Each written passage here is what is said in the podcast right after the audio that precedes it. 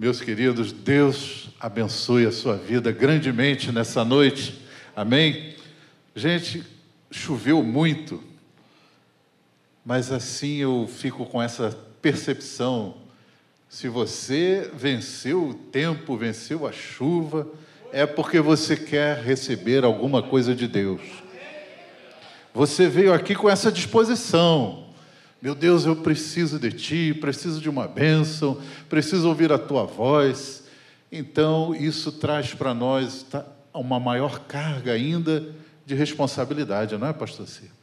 Que Deus possa realmente falar ao meu e ao seu coração nessa noite. Que nessa noite você receba a resposta de Deus, receba uma direção de Deus. Você que nos assiste pela internet, está em casa, talvez passando um dilema, uma situação complicada na sua vida, não tem uma direção, que nessa noite Deus possa falar para a sua vida também. E você receba de Deus a bênção que você precisa. Amém? Louvado seja o nome do Senhor. Eu quero convidar você, querido, a abrir a sua Bíblia. Eu vou pedir a especial gentileza de você ler duas passagens em dois evangelhos, tá bom? Um pouquinho de paciência com seu pastor aqui. Marcos capítulo 1, verso 39 a 44. E depois, coloca aí com seu marcador de Bíblia, com a fitinha, Lucas 17, 11. Tá bom? Então, primeiro Marcos 1, 39 e você marca logo em seguida Lucas 17, 11. Estivemos aqui nessa manhã, um período maravilhoso de estudo bíblico, terminamos a classe única no templo, né? Com o pastor Daniel Nobre, foi uma manhã de maravilha, de graça de Deus, presença de Deus. Tivemos oito conversões, oito pessoas se decidindo por Jesus. Né? Aleluia. Foi uma manhã gloriosa. Deus nos visitou de uma maneira maravilhosa. Vamos lá? Marcos 1, 39. Então foi Jesus por toda a Galileia, pregando nas sinagogas deles e expelindo os demônios. Aproximou-se dele um leproso, rogando-lhe de joelhos se quiseres, podes purificar-me.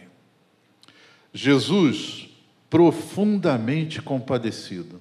Irmãos, eu amo isso. Jesus, profundamente compadecido, estendeu a mão, tocou e disse-lhe: Quero, fica limpo.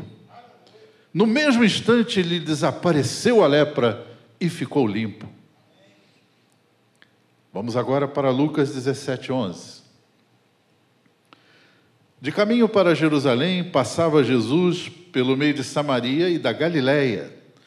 Ao entrar numa aldeia, saíram ao encontro dez leprosos, que ficaram de longe e lhe gritaram, dizendo: Jesus, mestre, compadece-te de nós.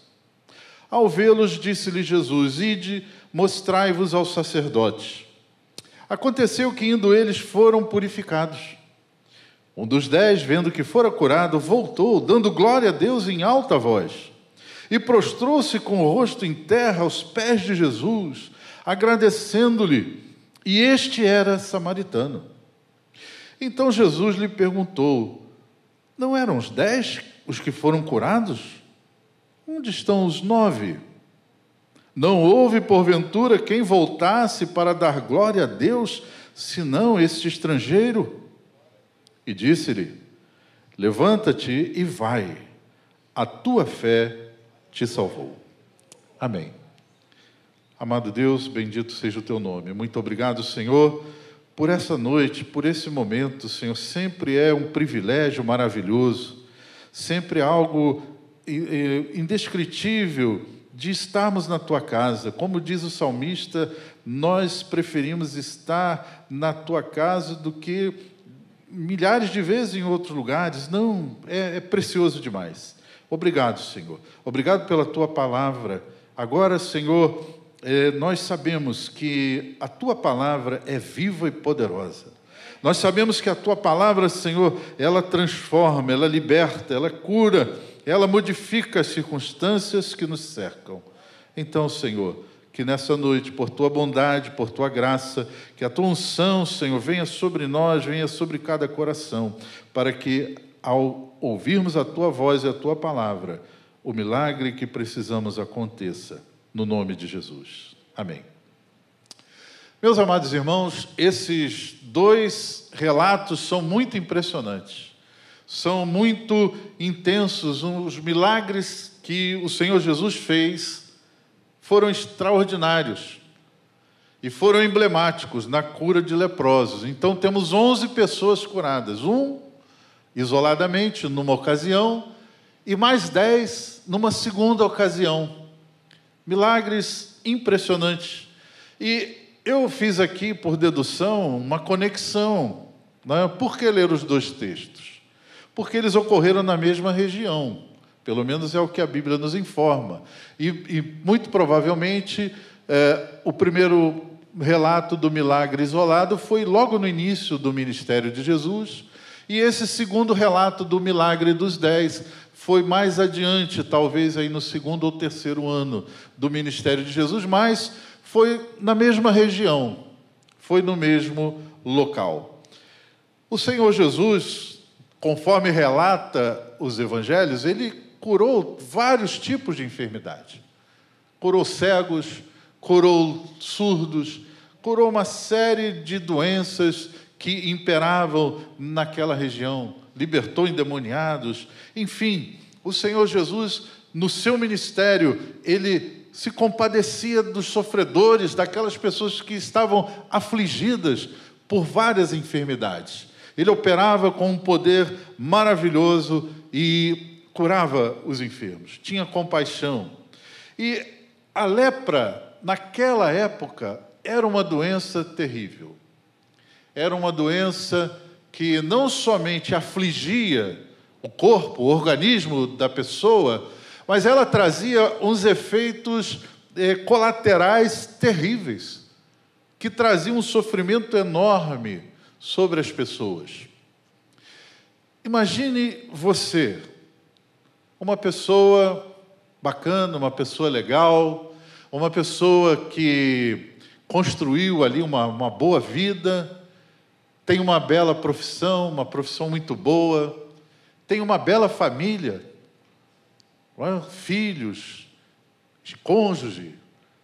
E num determinado momento da sua vida, você é, é uma pessoa bacana, os seus vizinhos são, são amigos, admiram você, você tem um bom conceito ali, aonde você vive, uma boa casa que você conseguiu construir.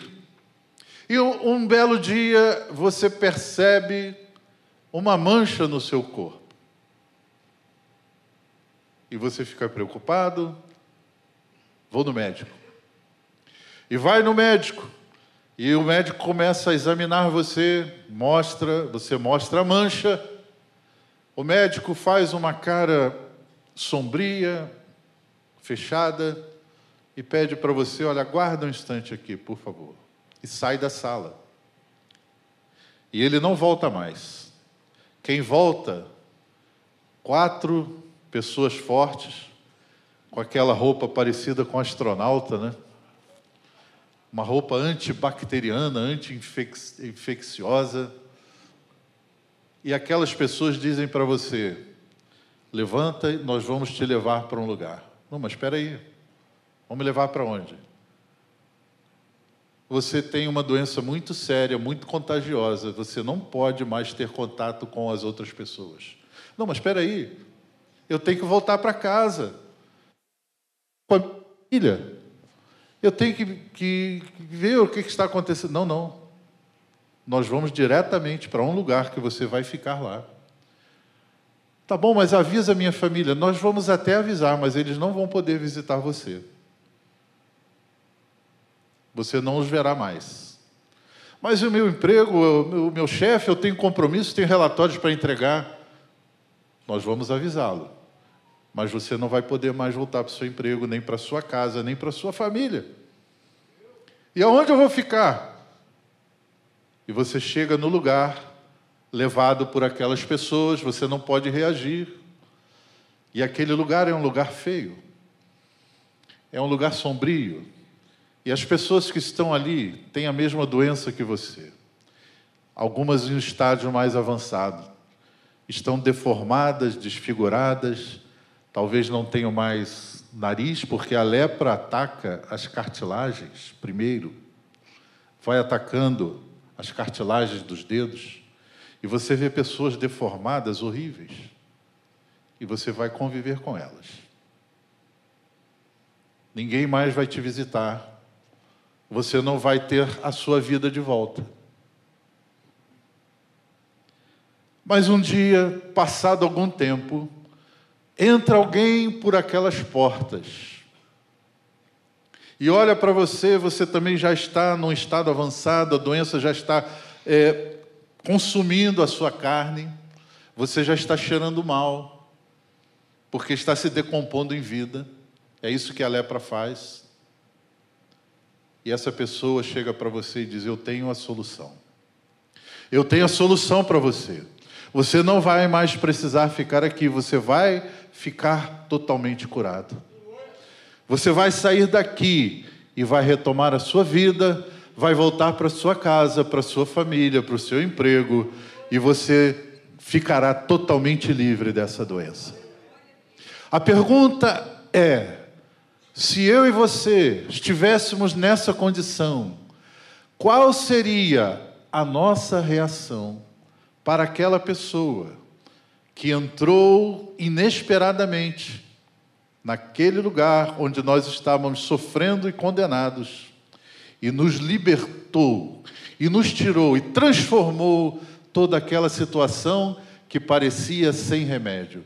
Qual seria a nossa reação? O que eu faria para aquela pessoa? Qual seria o meu sentimento para aquele meu libertador que foi lá e me arrancou daquele lugar sombrio, daquele lugar de sofrimento. Porque a lepra, irmãos, naquela época fazia isso. A pessoa da sociedade judaica que fosse contaminada pela lepra, ela teria que ser retirada do seu convívio pessoal, familiar, é, imediatamente. Ela não podia ter contato com mais ninguém são. Ele tinha que ficar recluso numa colônia onde só havia outros leprosos. Só isso e dependia da misericórdia alheia, da caridade alheia para tentar suprir de alguma maneira as necessidades diárias. As pessoas levavam ali comida, ficavam de longe e tentavam de alguma maneira ser solidários na medida em que era possível, porque se alguém são se aproximasse a determinada distância do leproso, ele também ia ficar impedido, pelo menos durante um tempo, de conviver com a sua igreja, com a sua família, ele ia segregado. Ou seja, irmãos, a lepra era uma sentença horrível. Era uma sentença horrível. Então, nos dois textos que lemos, nós vemos Jesus entrando na vida daquelas pessoas e operando um milagre tão extraordinário que não somente curava o organismo, curava o corpo físico, mas devolvia de volta a dignidade, devolvia de volta a família, devolvia de volta o convívio das pessoas, devolvia de volta a sua capacidade de, de produzir, de ser útil naquela sociedade, de ter vida novamente, de ter liberdade, de ir e vir e de conviver com as pessoas. Jesus, então, com grande compaixão, ele cura essas pessoas, ele faz esse milagre extraordinário. E esses textos que nós vemos, irmãos, que nós lemos, ele mostra exatamente algo que a gente gostaria de destacar também, que é a reação das pessoas. Como cada pessoa reagiu àquele milagre, principalmente em relação a quem efetuou o milagre. Em relação a Jesus, o que aquelas pessoas é, formaram o seu pensamento, o seu comportamento com relação ao Senhor Jesus. Comparando então esses dois episódios, nós destacamos aqui quatro lições muito importantes que nessa noite podem abençoar muito o nosso coração e ampliar a nossa visão e a nossa percepção de, de como Jesus mudou a nossa vida. Como Jesus mudou a minha história e a sua história. Qual foi a dimensão dessa, dessa transformação, desse encontro com Jesus que nós tivemos. Nós podemos ampliar aqui, analisando a palavra de Deus, como foi essa transformação, em que dimensão foi, qual foi a importância que teve isso na nossa vida. Em primeiro lugar, eu gostaria de destacar aqui que Deus está pronto a nos dar sempre uma nova chance. Deus é um Deus de oportunidades. Deus é um Deus de novas oportunidades. Eu não sei como você está aqui, entrou aqui nessa noite, você que nos assiste, talvez amargurado no seu coração, porque falhou em alguma área da sua vida, fracassou em algum momento, decepcionou a Deus, decepcionou a sua família. De alguma maneira você se sente é, alijado da, da misericórdia de Deus. Você entrou aqui com o coração pesado, você nos assiste, trazendo na, na sua alma, no seu coração, essa dificuldade de perdoar a si mesmo ou, ou de achar que Deus, de alguma maneira, não vai te ajudar mais, porque você o decepcionou, você fracassou, você falhou. Mas eu quero dizer para você que Deus sempre está pronto a nos dar uma nova chance. Você, nessa, nessa noite, pode sair daqui com seu coração alegre, livre, leve, porque Deus estenderá a sua mão para você. Deus vai te dar uma nova chance. Então, queridos, como nós falamos, provavelmente por ser ali na região da Galileia, os milagres ocorreram ali perto e, por uma dedução, eu acredito que, como os leprosos ficavam numa colônia, né, num local segregado, provavelmente o palco dos milagres foi o mesmo. E as pessoas que foram envolvidas, apesar de separadas por algum tempo, tanto o primeiro leproso quanto os dez que foram curados numa outra ocasião, poderiam fazer parte, eu entendo, eu deduzo, que poderiam fazer parte de uma mesma comunidade de leprosos. Por isso, nós fizemos essa conexão. E então, eu penso o que poderia ter acontecido naquela primeira ocasião em que apenas um leproso foi curado. Eu entendo que talvez os demais leprosos, eles não acreditavam que Jesus pudesse ajudá-los. Pode ter sido isso. Ou quem sabe eles estivessem talvez mais preocupados em receber uma esmola, ou tiveram receio de se aproximar de Cristo, um receio até fundamentado, porque a lei proibia do leproso se aproximar de alguém é, são. Ele era proibido, ele poderia ser apedrejado, inclusive, se ele fizesse. Era passível de acontecer isso. Sabe, irmãos, às vezes nós vemos pessoas assim, com essa dificuldade. Jesus se apresenta, Jesus passa, Jesus ocasiona um momento do milagre na vida de determinadas pessoas, mas por alguma razão, aquela pessoa que poderia receber a bênção de Deus não recebe, não é alcançada, não recebe a, o toque curador, libertador de Jesus. Talvez algum medo, algum receio, uma expectativa negativa de si mesmo, é, faça com que alguém que poderia ser abençoado em determinada circunstância, quando é feito algum apelo na igreja, quando é feito algum convite, a pessoa ela quer ir, mas por alguma razão ela, ela titubeia, ela, ela resiste, ela não vai e perde a oportunidade, perde a ocasião de ser abençoado. Então, aqueles outros dez doentes, infelizes, amargurados, eles tinham perdido uma grande oportunidade em suas vidas, caso realmente eles fizessem parte daquela comunidade, porque apenas um deles ousou, foi lá e pediu para Jesus ser curado. Os outros dez, por alguma razão, perderam a grande oportunidade das suas vidas. Perderam a chance perderam a oportunidade de serem curados. Por alguma, alguma razão, algum tipo de pensamento, ou falta de fé, ou medo, ou receio, eu não sei, mas alguma coisa os impediu de receber a benção. Mas Jesus, talvez um ano, um ano e pouco mais tarde, ele vai passar pelo mesmo lugar. E aquelas pessoas desalentadas, abatidas por aquele infortúnio, novamente escutam os gritos da multidão. Jesus de Nazaré está passando por aqui. Meus irmãos amados, queridos, nessa noite, a presença do Senhor Jesus aqui é patente, ela é clara, ela é evidente, Jesus está aqui.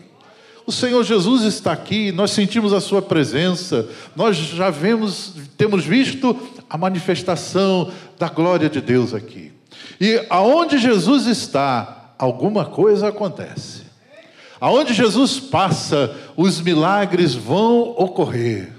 Aonde Jesus está, a bênção do Senhor pode alcançar e mudar a sua vida nessa noite pode mudar todo esse quadro difícil, complicado que você esteja passando, porque Jesus estando aqui, há uma chance, há uma oportunidade, há uma porta aberta nessa noite para você, para receber o milagre de Deus, a bênção de Deus, a resposta de Deus para a sua vida. A porta está aberta, porque Jesus está passando. E foi isso que aqueles homens ouviram. Jesus de Nazaré, e eles lembraram, lembra? Lembra? Jesus passou por aqui e aquele nosso companheiro foi, foi curado.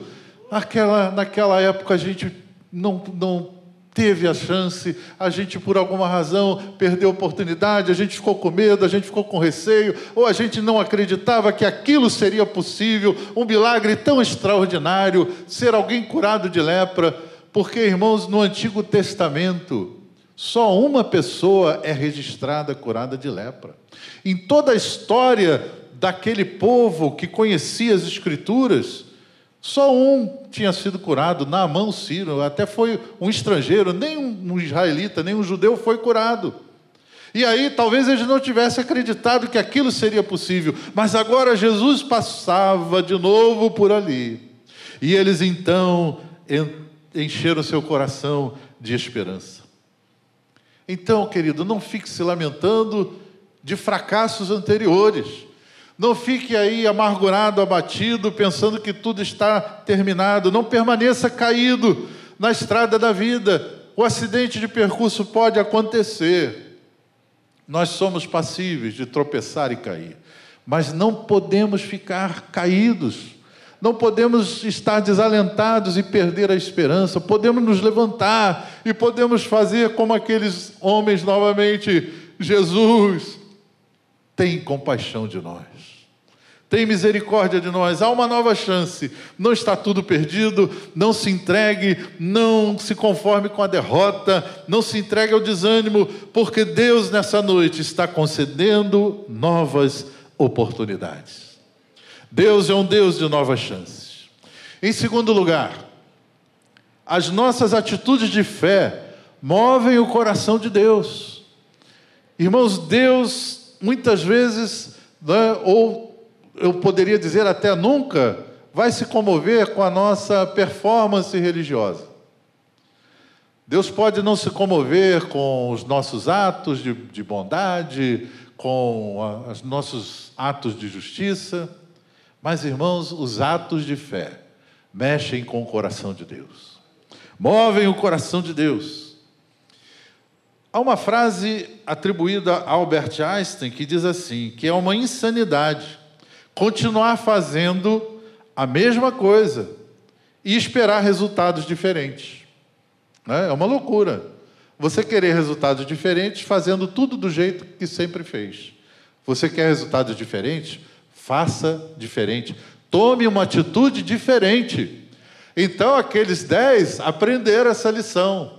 Olha, nós perdemos uma chance. Não vamos fazer como nós fizemos da outra vez. Vamos fazer diferente. Vamos tomar uma atitude de fé. Então, queridos, se queremos resultados melhores, precisamos rever os nossos conceitos. É verdade. Os nossos métodos e as nossas atitudes na vida. Deus pode estar nos chamando nessa noite a despertar sobre isso. Olha, eu quero abençoar você, mas você precisa mudar um pouco aí o seu comportamento, a sua atitude. Né? Você precisa mudar algumas coisas na sua vida. Se você perguntar para Deus, Deus vai dizer para você. O Espírito Santo vai falar ao seu coração: você precisa mudar aqui, você precisa fazer diferente ali, você precisa ter uma outra atitude para você ter um resultado melhor na sua vida.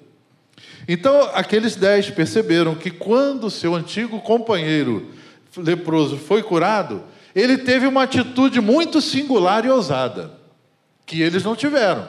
Eles não tiveram aquela coragem, não tiveram aquela ousadia. Como é que foi então a atitude do primeiro leproso? Olha só. Ele se aproximou de Jesus. Foi um ato ousado. Um ato que ele, na verdade, não, não poderia fazer, mas ele fez. Ele se aproximou de Jesus. Mesmo imundo, desprezível, ele ousou chegar perto de Jesus. Segundo, ele rogou com intensidade. A atitude dele, a oração dele, não foi uma oração é, fraca, uma oração é, meio barro, meio tijolo. Não, ele rogou com intensidade. Ele orou com todo o coração, ele abriu o coração, ele rasgou o coração para Jesus. Ele se ajoelhou, ele se humilhou. Então são atitudes de fé que Deus olha e se comove com as nossas atitudes, atitudes como essa, chegar perto, mesmo sabendo da nossa situação, da nossa condição de pecado, de, de sujeira, de imundícia aos olhos de Deus, mas ele se aproximou, mas ele se aproximou com humildade, ele abriu o coração, ele reconheceu totalmente o poder de Cristo, ele disse: Senhor, se tu quiser, você, o Senhor pode me curar. Ele reconheceu o poder, a autoridade do Senhor Jesus. Ele se submeteu, ele disse: se o Senhor quiser, ou seja, ele não chegou lá botando Deus na parede, como algumas pessoas pensam, né? Ah, bota Deus na parede, né? obrigue a Deus, decrete. Irmãos, isso não é bíblico, isso não é verdade. E Deus não vai se submeter a ninguém. E que parede teria o tamanho suficiente para a gente espremer Deus nela? Não tem. Né?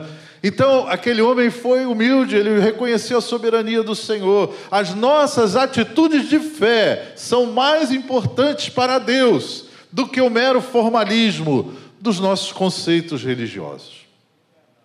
Aqueles dez, eles já sabiam quem era Jesus. Eles conheciam a sua autoridade, o seu poder. Eles já tinham então presenciado aqueles milagres. Mas, irmãos, eles só experimentaram o poder de Deus em suas vidas quando mudaram de atitude. Olha que interessante. Nós podemos saber muita coisa sobre Jesus. Nós podemos ser testemunhas de milagres que Jesus fez, que Jesus faz. Nós podemos saber de pessoas que foram impactadas pelo poder de Deus. Nós conhecemos Jesus. Nós sabemos quem Ele é. Mas, irmãos, só vai haver uma, uma mudança na nossa vida, só vai haver um milagre na nossa vida quando a nossa atitude de fé ela mudar, assim como aconteceu com aqueles homens.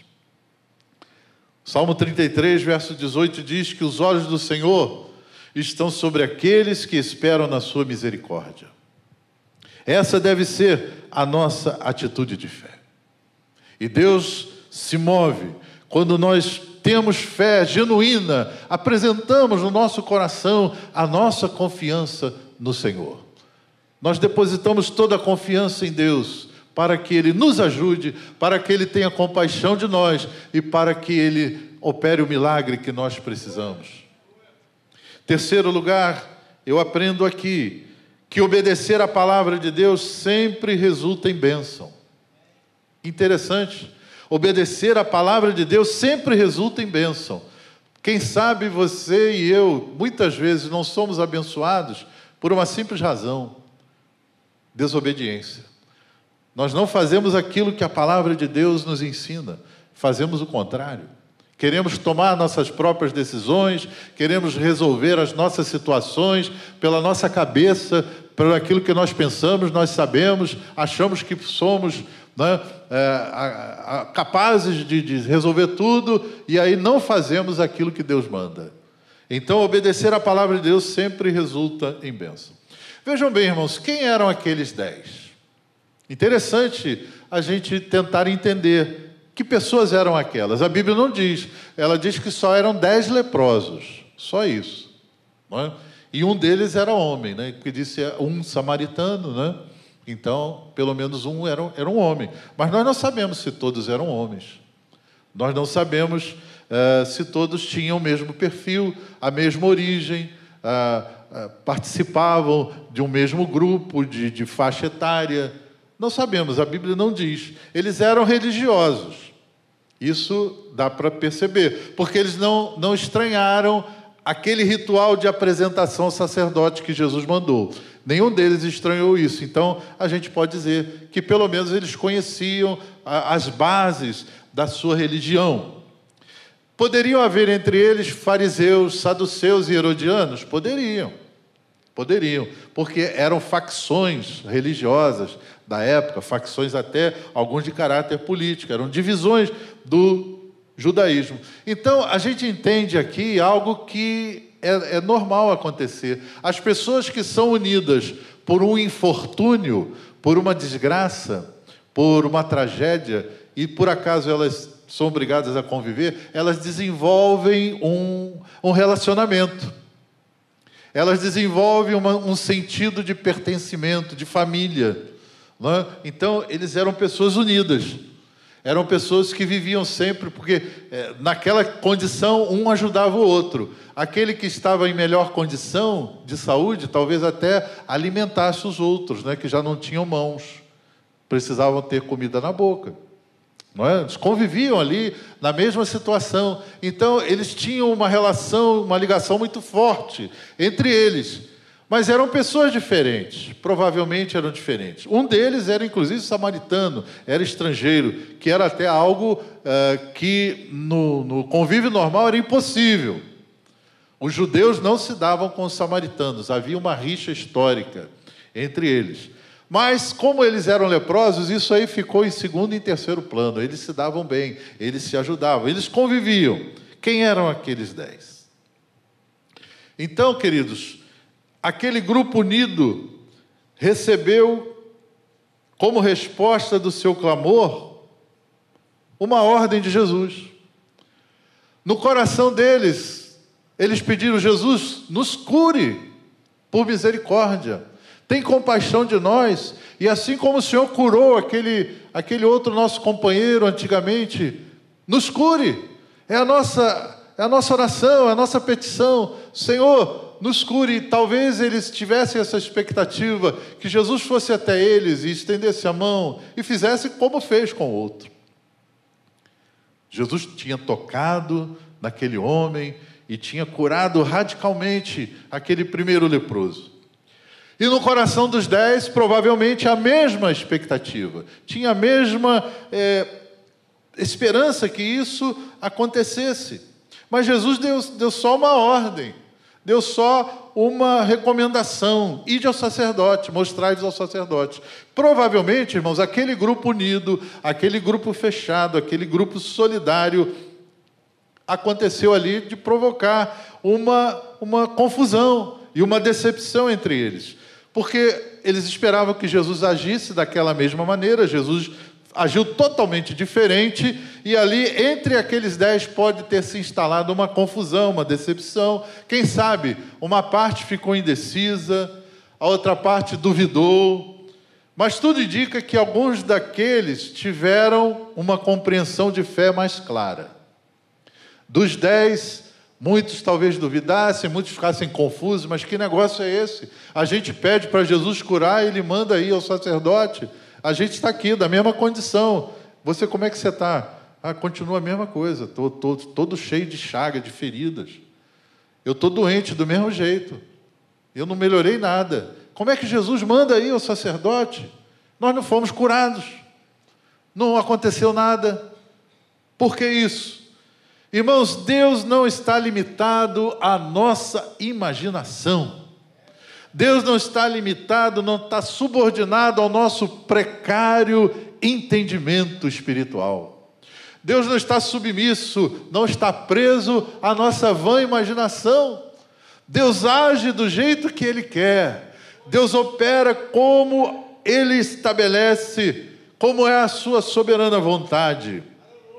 Ao antigo leproso, tudo bem, ele foi lá, tocou, declarou a cura, mandou que o, o, leproso fosse curado ali imediatamente. Mas para aquele grupo, ele fez um milagre maior, mas de uma forma diferente, de uma forma maravilhosa. Sabe, irmãos, às vezes nós deixamos de usufruir a bênção de Deus, porque a gente começa a conjecturar muito, a gente começa a imaginar que Deus poderia fazer algo diferente. Ou a gente coloca no coração que Deus tem que fazer de um determinado modo que nós entendemos. Aí deixamos de receber as bênçãos de Deus por nos fecharmos nos nossos conceitos, conceitos humanos, no nosso achismo. Ah, eu acho que Deus tem que fazer assim. Deus vai fazer isso na minha vida desse jeito, assim, assim. Tem gente que ensina a Deus, né? Senhor, opera esse milagre, faz assim, assim, assim. Né? Faz desse jeito, Deus.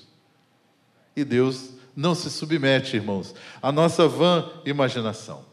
Então, parte dos leprosos entendeu e se submeteu ao plano de Deus, ainda que não compreendessem. Eles não compreenderam, mas ele disse: Olha, se ele está mandando, tem alguma razão por trás disso. Eles entenderam convenceram os duvidosos e todos juntos finalmente tomaram a estrada.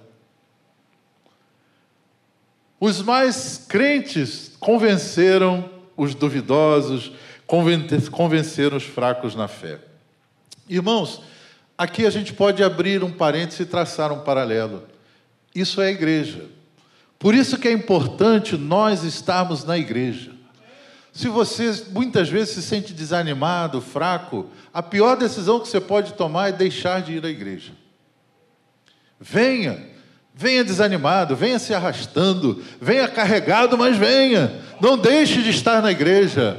Não deixe de estar na comunhão dos irmãos. Sabe por quê? É na igreja que você recebe ânimo, é na igreja que você recebe fé, é na igreja que você recebe um abraço. Muitas vezes, um, um abraço, um aperto de mão, alguém que olha nos seus olhos e diz: Deus te abençoe. É suficiente para mudar sua, o seu sofrimento, o seu drama. Então não deixe de estar em comunhão conosco, não deixe de vir à igreja. Aquilo aconteceu porque os dez que estavam ali, daqueles dez, alguns eram mais vacilantes, mais fraquinhos, mas tinha alguém que disse: Não, vamos lá, vamos juntos, não, não vamos deixar de ir, não vamos perder essa oportunidade, vamos lá, eu te levo, eu te carrego, eu te seguro pela mão. Provavelmente aconteceu muito disso. E os dez foram, e os dez foram no caminho. Irmãos, é na comunhão nos, dos santos que a nossa visão espiritual é ampliada e nós podemos contemplar a glória de Deus na comunhão da igreja. O milagre ocorreu quando houve união do grupo, quando houve obediência à palavra de Deus e quando a fé foi colocada em ação. O comportamento daqueles dez ficaram unidos, obedeceram à palavra de Deus e colocaram a sua fé em ação. Em quarto lugar, receber o Deus da bênção é melhor do que apenas receber a bênção de Deus. Receber o Deus da bênção é melhor do que apenas receber a bênção de Deus.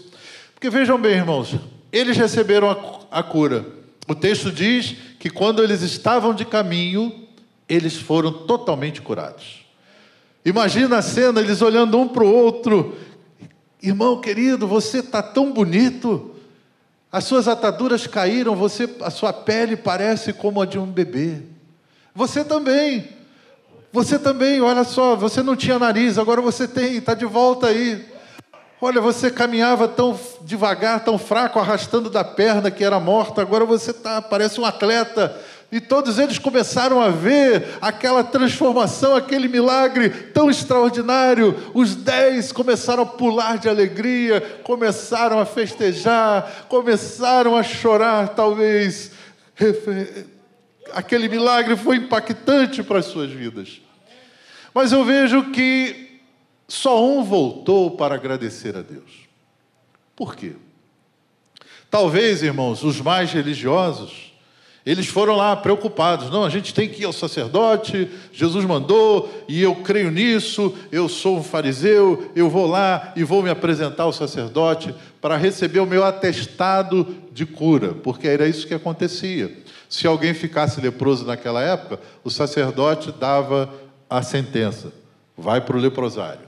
Se alguém fosse curado, o sacerdote examinava e mandava, então dava um atestado de cura, volta para convivência. E aí eles foram, os mais religiosos, quem sabe, foram lá. Talvez aqueles mais sentimentais, não, eu tenho que ver a minha família, tenho que ver a minha esposa, tenho que ver o, o, os meus filhos. Eram mais sentimentais e foram embora. Os materialistas, talvez, não, eu tenho que recuperar os meus negócios, eu tenho que ver como é que está a minha fazenda, tenho que ver como estão os meus bois, eu vou lá, eu vou lá ver como é que está aquilo ali. Né? Interessante, irmãos, que essas atitudes eram, eram legítimas, né? não tem nada de pecado aqui, de errado nisso. Eram preocupações legítimas. E nos seus corações eles certamente achavam que estavam agindo bem. Afinal, eles oraram, eles pediram, Jesus respondeu, fez um milagre na sua vida, o seu problema foi resolvido. Agora, eles tinham que recuperar o tempo perdido, com as suas ocupações, com as suas responsabilidades.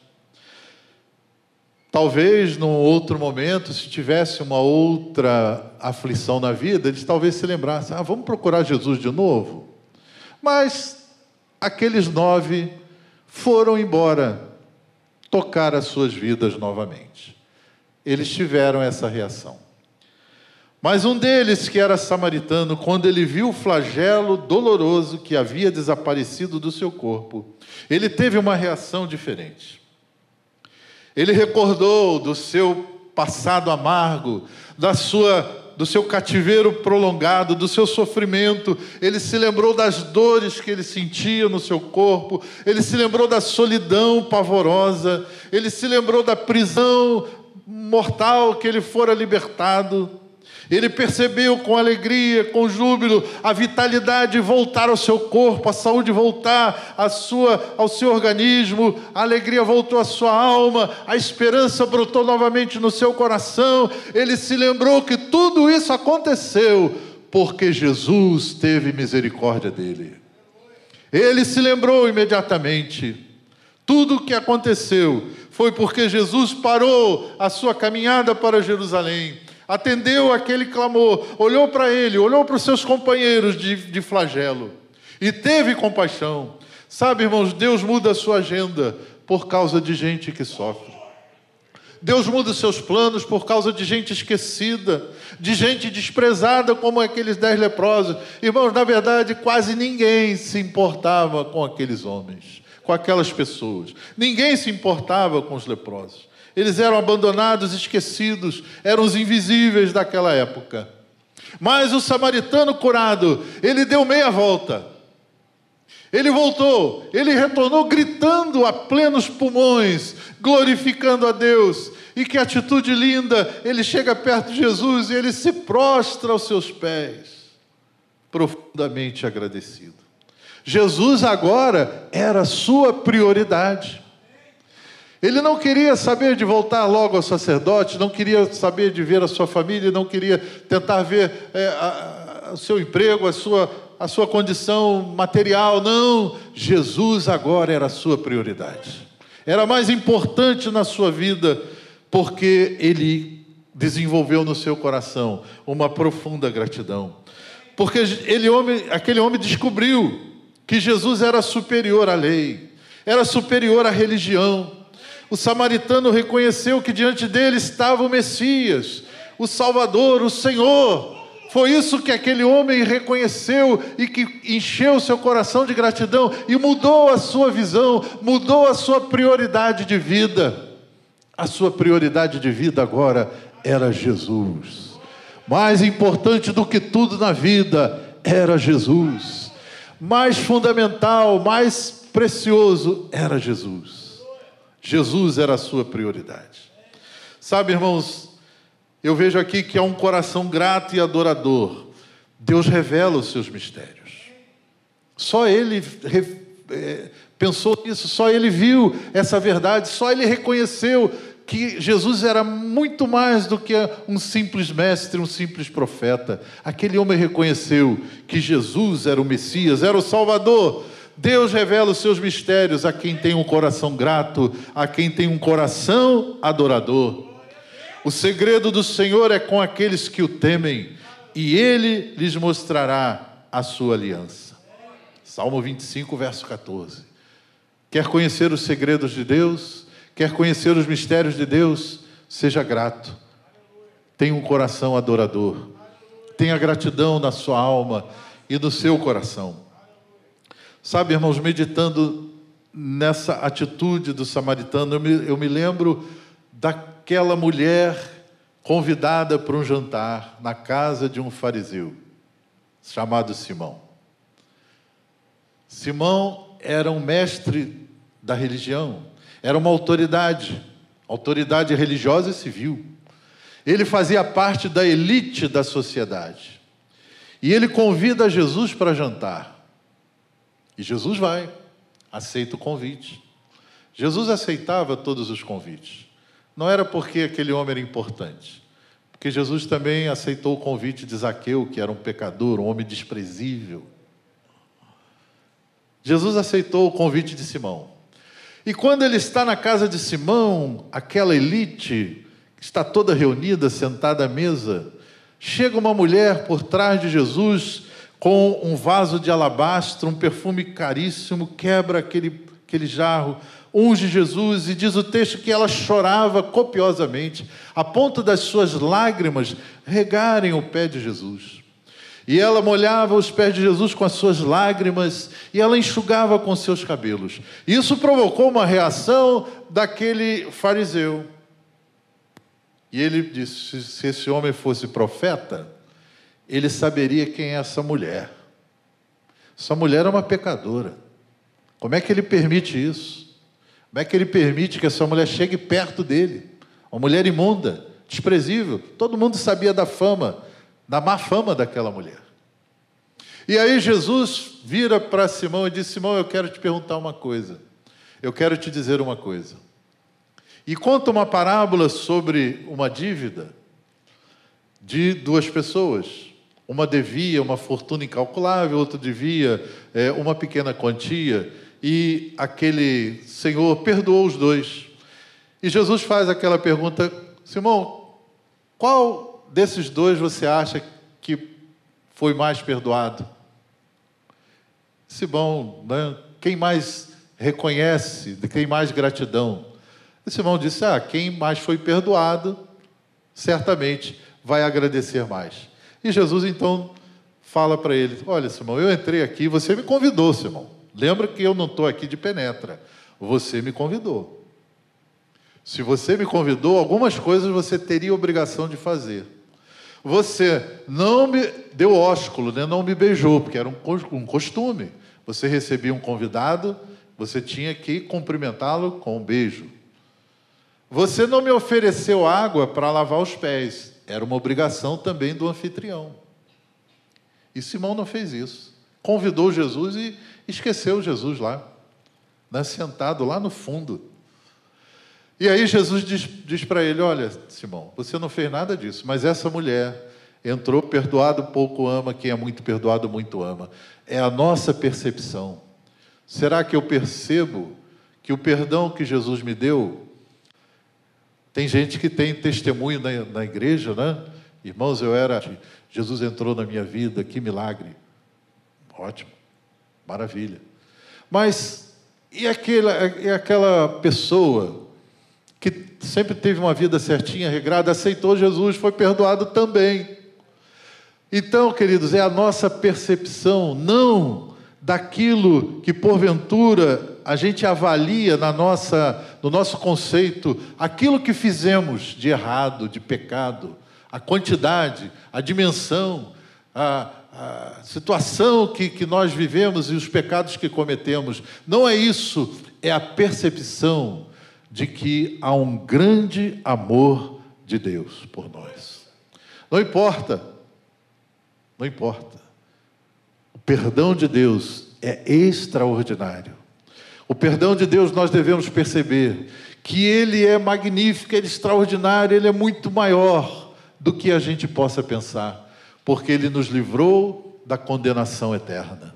Quando nós cremos em Jesus, quando nós aceitamos, recebemos o seu perdão, a nossa condenação era a mesma. Era a mesma, nós estávamos todos condenados ao inferno eterno. Todos, todos nós, todos pecaram e carecem da glória de Deus. Não há um justo, nenhum sequer. Não importa se ele seja uma pessoa bacaninha ou não. E é isso que eu entendo aqui. E é isso que aquele samaritano entendeu. Ele ficou grato a Deus pela grande transformação, libertação, como Jesus entrou na sua vida e resgatou o que mais precioso ele tinha. Os outros nove não tiveram essa percepção. Eles até achavam Jesus bacana, legal, eles certamente contariam para as pessoas: olha, o Mestre Jesus, ele nos curou, ele é tão bom, ele é tão maravilhoso, mas não queriam ter um compromisso com ele. Só o samaritano voltou. A um coração grato e adorador, Deus revela os seus mistérios. Irmãos, Deus está sempre pronto a nos dar uma nova chance. Nem tudo está perdido, há um novo começo mas as nossas atitudes de fé vão fazer a diferença. Quando nós cremos e obedecermos às palavras do Senhor, os mananciais de bênção vão se abrir para a nossa vida. E quanto maior for a nossa gratidão por Deus, mais profundamente nós vamos conhecê-lo. Quanto mais nos rendermos aos seus pés, mais intimidade teremos com o Senhor.